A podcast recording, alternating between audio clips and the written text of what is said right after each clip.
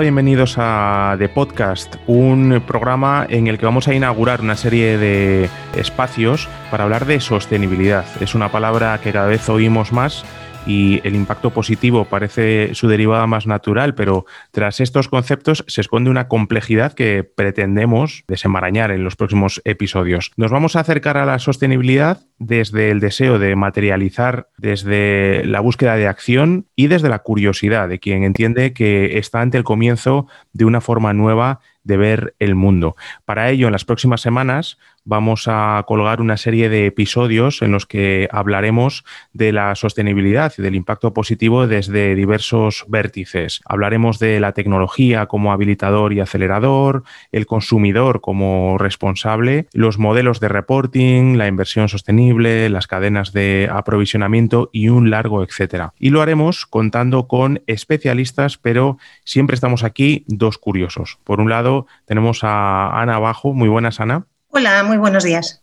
Ana es experta en gestión de la sostenibilidad, profesora e investigadora en ESIC y dirige un grupo de investigación sobre ética de inversión sostenible. Y yo mismo, Alberto Suárez, director de nuevos proyectos en The Cocktail, curioso por excelencia y con muchas ganas de compartir y sobre todo de aprender durante las próximas semanas sobre sostenibilidad. Cuando estábamos preparando todo esto, la primera duda que surgía era sostenibilidad de qué?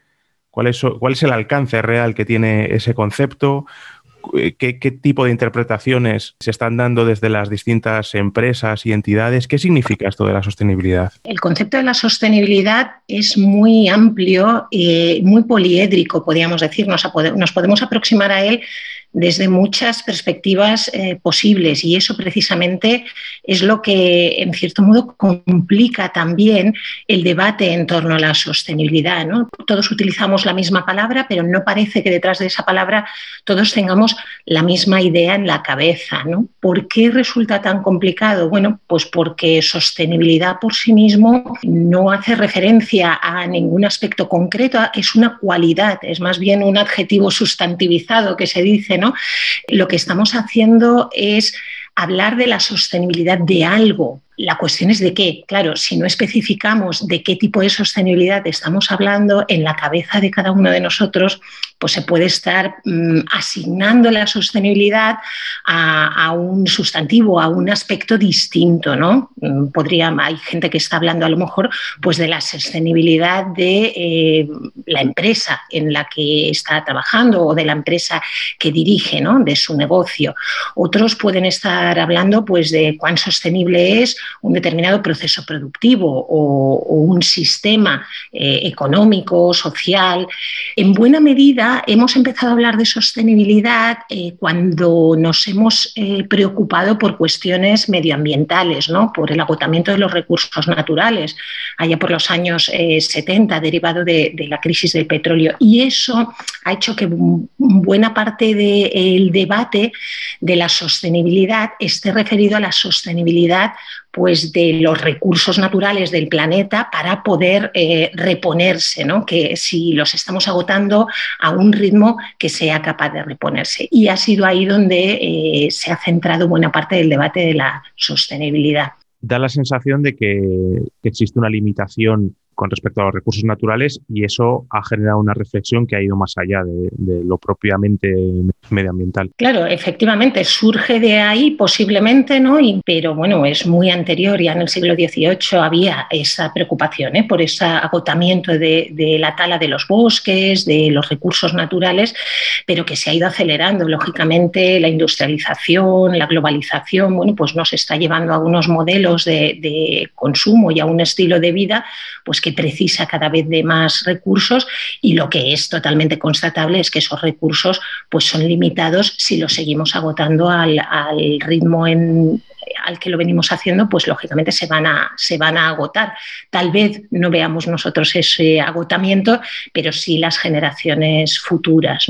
Cuando hoy un CEO pregunta por la sostenibilidad y empieza a mirar dentro de las organizaciones cómo eh, dotarse de, un cierto andamiaje para, para, poder resolver los retos que se le, que se le plantean por delante, ¿en qué puede estar pensando ahora mismo? ¿Es una especie de responsabilidad social corporativa o SG Plus? ¿Es una derivada más compleja? Bueno, pues como en todo hay dos posibles eh, perspectivas o dos posibles miradas ¿no? a este complejo concepto. Una puede ser desde la vista más restrictiva, en el sentido de ver la sostenibilidad como una limitación, como decíamos, bueno, pues es verdad, los recursos son limitados y, y por tanto vivimos eh, constreñidos y ahí es donde eh, tenemos que aprender a, entender cuáles son esos límites, que no deja de ser cierto, pero creo que también existe otra posible mirada que complementa a esta, ¿no? que es una mirada positiva y una mirada desde la que entender que la sostenibilidad es una oportunidad, una oportunidad para hacer mejor el mundo en el que vivimos, ¿no? una oportunidad para, para revisar también el modo en el que, en el que estamos viviendo y, y reformular ese estilo de vida, esos modelos productivos. ¿no? Es verdad que sostenibilidad se mezcla mucho con responsabilidad social corporativa, hay quien lo utiliza mm, de manera prácticamente sinónima y sustitutiva, aunque hacen referencia a realidades distintas. ¿no? Pero en el fondo estamos hablando de lo mismo. Eh, eh, sostenibilidad cuando antes decíamos se ha podido quedar en el debate de lo medioambiental, pero si buscamos su acepción más amplia posible con el eh, espíritu de no dejar a nadie fuera, ¿no? De, decir, vale, voy a pensar en la sostenibilidad en lo más amplio, pues en realidad estamos hablando de algo mucho más simple, que es la sostenibilidad del mundo en el que vivimos. ¿no? Si, si pensamos así en la sostenibilidad es, bueno, pues ¿De qué, ¿De qué, sostenibilidad hablamos? De aquella eh, que me atañe directamente y en la que yo puedo incidir. Y como directivos y empresarios, que era la pregunta que, que, me hacías, pues lo que nos cabe preguntar es cómo ese mundo en el que vivimos nos afecta en nuestros negocios, pero al mismo tiempo cómo nuestros negocios también afectan a ese mundo en el que vivimos. ¿no? Hay una frase que a mí me parece interesante que es introducir en el PNL cosas que hasta ahora no teníamos en cuenta, ¿no? El cobrar conciencia de que formamos parte de un sistema, de que no somos tan independientes como pensábamos y los últimos acontecimientos que venimos viviendo nos están haciendo ver esos cisnes negros que corresponden a decisiones que, un CEO no puede controlar y tienen impacto directo en las decisiones que va a tener que tomar en los próximos años. Claro, la, empresa no deja de ser un agente social, eh, uno más, no es el, el, único, ¿no? Y por tanto, pues se ve influenciado por todo lo que sucede alrededor, ¿no? Todo lo que acontece en nuestro entorno, en todas sus dimensiones, a nivel político, a nivel económico, a nivel social, eh, desde la perspectiva también medioambiental, todo nos acaba afectando de un modo u otro en, nuestra vida diaria y también, lógicamente, en la vida de las empresas. No, eh, no podemos, eh, como buenos empresarios y como buenos profesionales y directivos, no debemos dejar de lado ese análisis. Cuanto más amplio y más profundo sea, mejor concepción y mejor entendimiento de la realidad tendremos. Y en el otro lado, como decías tú de este PNL, también debemos ver cómo nosotros podemos dar respuesta a esos retos que se nos presentan como humanidad ¿no? en, el, en el entorno. ¿Qué hace que un CEO o que un eh, responsable de una gran compañía adquiera esa nueva mirada? ¿Qué le motiva a hacerlo? Puede haber desde quien lo entienda como, bueno, pues aquí hay una serie de riesgos que si no soy capaz de gestionarlos o no lo hacemos de una manera correcta, pues se nos va a venir encima una situación mm, no agradable o no deseada para, nuestro negocio y por tanto desde esta eh, aproximación de una gestión de riesgos, pues hay toda una corriente de, de motivación que se viene desarrollando en, múltiples eh, sentidos, no solamente eh, por los riesgos de que los consumidores nos penalicen o por los riesgos de no poder acceder a materias primas, eh, por esta limitación de recursos, sino también otros agentes sociales que, nos van demandando a las empresas también este tipo de, comportamiento, como pueden ser también los, inversores o los propios empleados de, las compañías. Eso por la vertiente de los riesgos y como decía antes, bueno, pues por la parte de las oportunidades eh, son muchas eh, las oportunidades de nuevos negocios y de nuevas líneas de negocios que al albur de la sostenibilidad pueden estar surgiendo y no solamente referidos a esa sostenibilidad medioambiental, sino que no olvidemos que la sostenibilidad hemos dicho que tiene una aproximación múltiple, tiene unas dimensiones múltiples que van más allá también de lo medioambiental, que atañen a lo social y por supuesto a lo económico, y en cada una de esas líneas y en la interactuación entre ellas, pues podemos encontrar muchas nuevas eh, oportunidades de negocio, ¿no? El turismo sostenible, eh, todo lo que tiene que ver con, energías renovables, ciudades inteligentes, eh, productos verdes, o sea, hay muchas líneas de, negocio que están emergiendo a partir del interés por la sostenibilidad.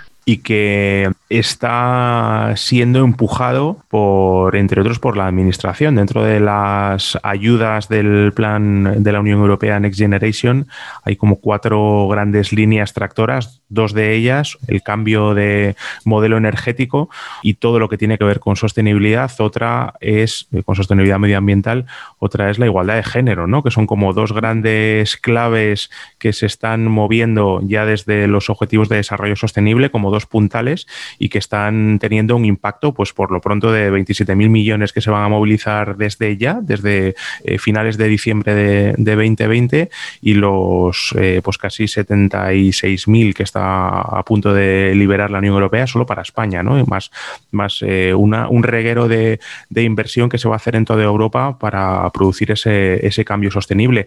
¿De dónde viene el impulso principal de la sostenibilidad? Porque es verdad que da la sensación que es una revolución que por primera vez en tiempo no viene desde el, desde el consumidor.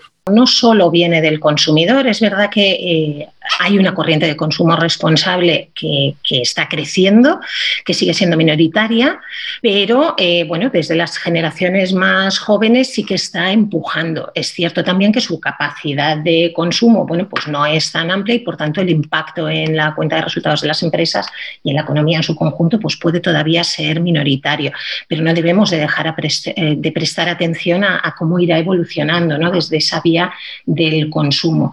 Pero efectivamente existen otras palancas que están acelerando este interés por la sostenibilidad.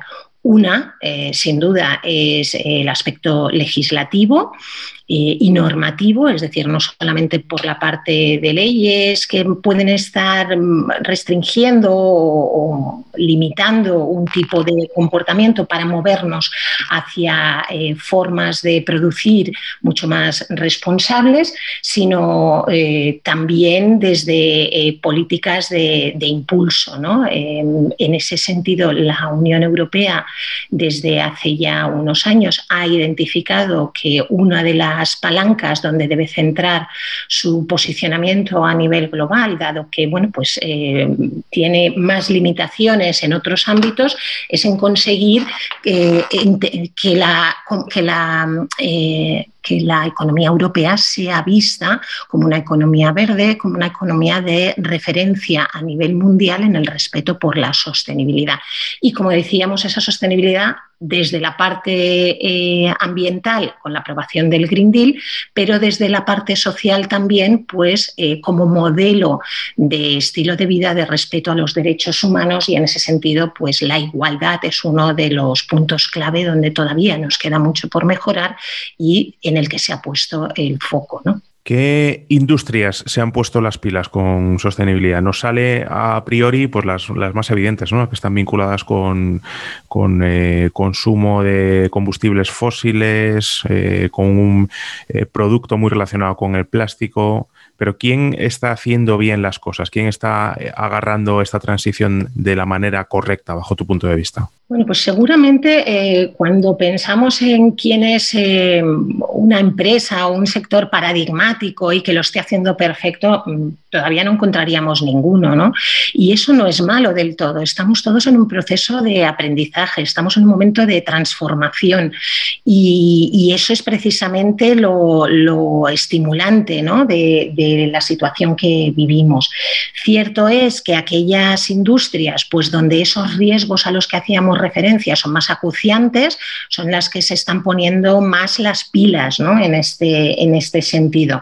Y todo lo que tiene que ver con industrias energéticas con el uso de esas energías como punto clave eh, en su modelo de negocio, pues lógicamente es donde más actividad se está produciendo. Todas las utilities lo están haciendo ahí muy bien. ¿Les queda recorrido por hacer? Lógicamente, queda mucho por recorrer aún, pero sí eh, los esfuerzos, em, bueno, pues no son baladíes. Eso por el lado de, la industria, también en el gran consumo yo creo que se están haciendo grandes esfuerzos. Es verdad que ellos son posiblemente los más cercanos a ese consumidor eh, más exigente, más responsable que va eh, emergiendo. Y bueno, pues estamos viendo también grandes cambios, no solamente de cara a los consumidores, sino también en toda la gestión de su cadena de aprovisionamiento, ¿no? que analizaremos seguramente en algún otro de, nuestros episodios. Hay mucho todavía por, hacer. Esas dos industrias posiblemente eh, son las que están tirando, pero no debemos tampoco despreciar el esfuerzo pues eso, del sector turístico, que seguramente a partir de la necesaria recuperación a la que se van a ver sometidos en los próximos meses o incluso años, bueno, pues aquí van a encontrar eh, un punto diferencial y diferenciador importante, ¿no? por mencionar algunas la industria también o el sector eh, financiero eh, también ha sido señalado en el pasado, bueno, pues por prácticas que podían ser mejorables en su papel de impulsor o de exigente con respecto a otras industrias eh, para poder exigir hacer las cosas bien y, bueno, pues su compromiso también está siendo más, más visible y más evidente. Los fondos parece que tienen un papel multiplicador en todo esto porque, en cierto modo, se juegan parte de su tranquilidad, sobre todo a largo plazo, ¿no? que es un poco eh, un acicate para eh, repensar y para introducir la sostenibilidad en las compañías, es entender que debemos ser un activo en el que se pueda creer e invertir a largo plazo. Claro, los inversores eh, que decíamos, ¿no? Era esta tercera seguramente palanca, ¿no? El consumo, la legislación y la inversión como grandes multiplicadores o aceleradores de este interés por la sostenibilidad. Efectivamente, los inversores eh, están acelerando también o están eh, aumentando su interés, sigue siendo también minoritario, pero está creciendo mucho en los últimos tiempos y las declaraciones de grandes inversores a nivel mundial, pues están están arrastrando también a, otro tipo de, inversores a repensar el modo en el que eh, ponen o dan destino a sus ahorros.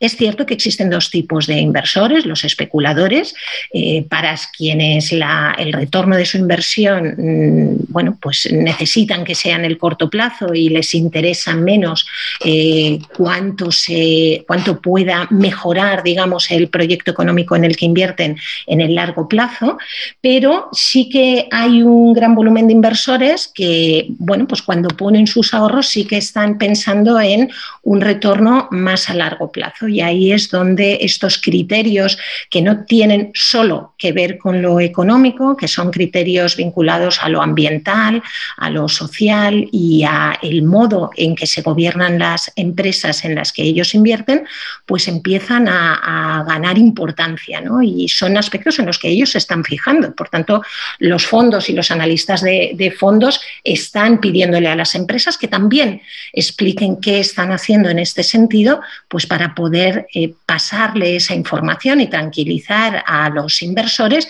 en que el dinero que ellos están invirtiendo en esas empresas está siendo aplicado de manera correcta. Hablaremos más adelante en futuros podcasts. Estamos utilizando este casi como un índice de, de contenidos del el papel que tiene la medición en todo esto y de la batalla que se está librando ahora mismo en Bruselas por tener una forma fiable y común para que todo el mundo mida cómo de sostenible es, porque una de las preguntas que nos hacen los clientes cada vez que abordamos proyectos de sostenibilidad en, The Cocktail es cómo lo medimos, cómo lo están midiendo los demás y de qué manera nos integramos con un sistema de medición común, ¿no? que es probablemente una de las, de las grandes cuestiones. Sin duda es uno de los escollos que está encontrando la sostenibilidad para ser más eh, mayormente integrada dentro de los negocios. Nosotros en las empresas estamos muy acostumbrados a medir todo de tal manera que haya una traducción entre las acciones que llevamos a cabo,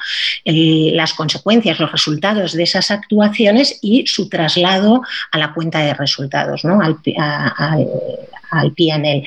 ¿Qué sucede? Bueno, pues que cuando estamos hablando de, de aspectos vinculados a la sostenibilidad, no todo lo podemos medir y, como bien indicas, no todo se está midiendo de la misma manera. Todavía no hemos alcanzado el mismo consenso que la dimensión económica la que, a la que se le han dedicado muchos años de estudio, ¿no? también lleva cierta ventaja en ese sentido, pues sí eh, es capaz de disfrutar hoy en día.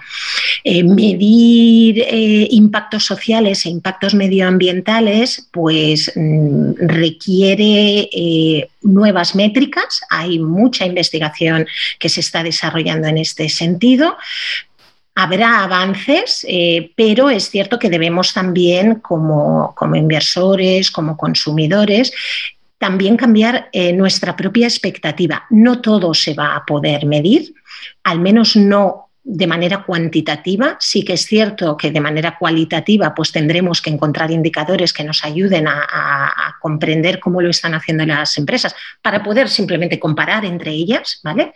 Eh, pero mm, nos queda un, largo recorrido en ese sentido. La Unión Europea sí que está trabajando, sobre todo desde la parte más medioambiental, con esa taxonomía eh, que está eh, pendiente todavía de aprobación final pues para dar un empuje a, esos, a esa estandarización de indicadores, sobre todo desde la eh, perspectiva medioambiental. Desde la parte de gobierno y desde la parte eh, social, bueno, pues andamos un poco más rezagados, pero sí hay avances eh, importantes.